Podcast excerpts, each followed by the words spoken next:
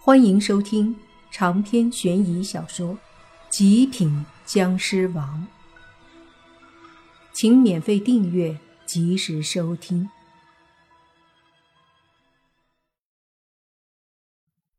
那棋盘上的黑子全部消失之后，将臣的身体也就消失了，只留下了一句话，对着那三个高手说的。你们在这里所面对的只是神仙境而已，就算是赢了这盘棋，也未必能够出去，所以不必白费心机。会用到你们的时候，自然就会出来。说完，将臣的身影便消失了。与此同时，莫凡的身体和洛言的身体也是微微一闪，从原地消失。下一刻，再次出现的时候，已经离开了神仙境，出现在一个城市里的楼顶之上。看着这楼顶，莫凡觉得有些眼熟，这不是洛言他们住的那个公寓的楼顶吗？看来是回到了中青市。看了看周围，莫凡回头对洛言说。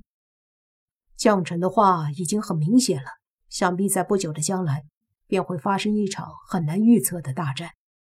这场大战的敌人也是将臣自己，但是具体会怎么样，谁也说不清。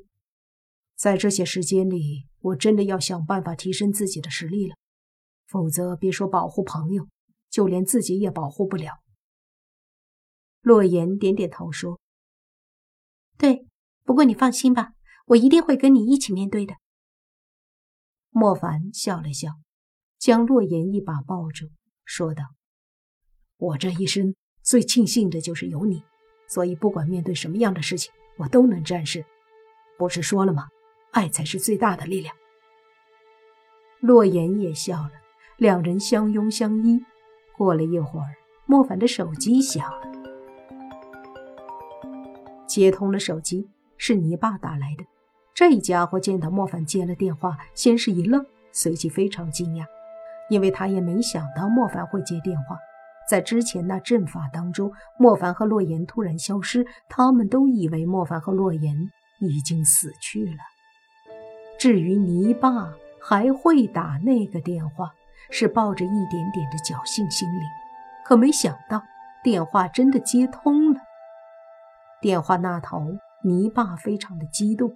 先是问了一下莫凡怎么回事，显然这家伙还真的挺担心他们的生死。莫凡把当时的情况说了一下，泥巴才从惊讶中回过神来。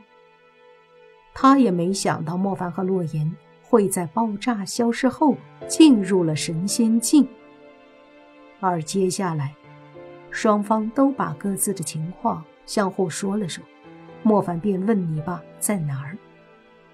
泥巴告诉莫凡，他们现在正在法术协会总部，由叶枫和一个胖子所执掌的搞天盟正在迅速的集结人员，似乎有什么大的动作。不过，并不是针对莫凡，而是针对别的一些修罗门。原来呀，魔教邪派修罗门趁着前段时间正派对付莫凡。后来又对付死神，导致正派元气大伤，所以修罗门趁乱开始对正派下手。听到这个消息，莫凡感到有些惊讶。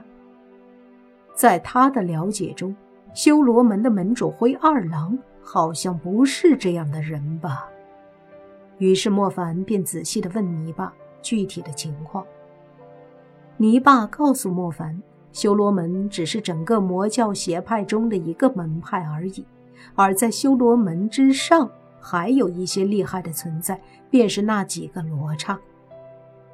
一提到罗刹，莫凡便想起了当时那去地府救那个黑袍人的无面罗刹，以及逃出封印，后来被辟邪和莫凡他们围攻而逃跑了的三面罗刹。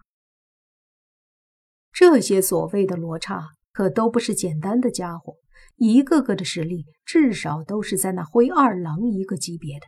所以，真的是这些罗刹要对付正派的话，那正派还真的就危险了。你爸告诉莫凡，那些罗刹总共有六个，是无面罗刹和一面罗刹，然后就是两面、三面、四面、五面罗刹。他们一个个都是修为强大的邪魔，实力非常可怕，是真正的魔头。手底下也有非常多的妖魔鬼怪。本来这天下就即将面对一场大难，而这个时候，那邪派魔物又纷纷的涌现出来，这不是添乱吗？好在正派中有一个联盟，名字叫搞天盟。这搞天盟啊。是当初面对一场大难时成立的，其中网罗了许多高手。这些高手曾经一部分也是邪派中人，后来被策反，洗心革面，成了正派人士。其中的一些高手的实力还是非常的强大，要对付这些邪魔并非难事。所以在搞天盟的号召之下，一些势力的高手纷纷凝聚在一起去开会。商议对付邪派魔教这个事，莫凡就不必去操心了。说不定他要是去了的话，自己也成为被对付的对象。那这段时间，莫凡就可以安心的做自己的事儿。不管到时候面对那个所谓的另一个人格的降臣，会是胜还是败，有些事情都要去处理好。于是，莫凡便带着洛言回到了公寓的屋子里。现在天色已经晚了。回到公寓后，没想到小狐妖和蛇妖他们都在，包括辟邪。见到莫凡的时候，很是惊讶，尤其是小狐妖，眼睛红红的，显然没少哭。见到他这样，莫凡有些莫名的心疼，便开口说道。大家都还好吧？这句话显得有些多余。那三个女孩看着莫凡，随即小狐妖说道：“凡哥哥，洛言姐姐，你们还好吧？”莫凡和洛言对视，笑了笑。一夜无话。第二天，莫凡先是带着大家一起去外面吃喝了一顿。你爸和宁无心他们不在，只剩下这几个女孩。莫凡也没有见外，把他的卡带上，让他们想吃什么、想买什么，尽量满足。要说莫凡卡里的钱还真就不少，本来以前就有将近一千万了。后来江家这四大家族都有向莫凡的卡里时不时的汇钱，所以到现在。莫凡也不知道他卡里有多少钱，反正逮着那些贵的衣服、贵的食物，吃喝玩乐花了一天。莫凡看着短信里提醒他的余额，随意的一看，都没看出来到底有几位数。女孩们也好奇，为什么莫凡今天这么大方？小狐妖就问：“凡哥哥，今天你怎么啦？这么大方？”莫凡笑着说：“以前也没好好陪你们一起玩，今天就当补偿了。”长篇悬疑小说《极品僵尸王》本集结束，请免费订阅这部专辑，并关注主播又见菲儿，精彩继续。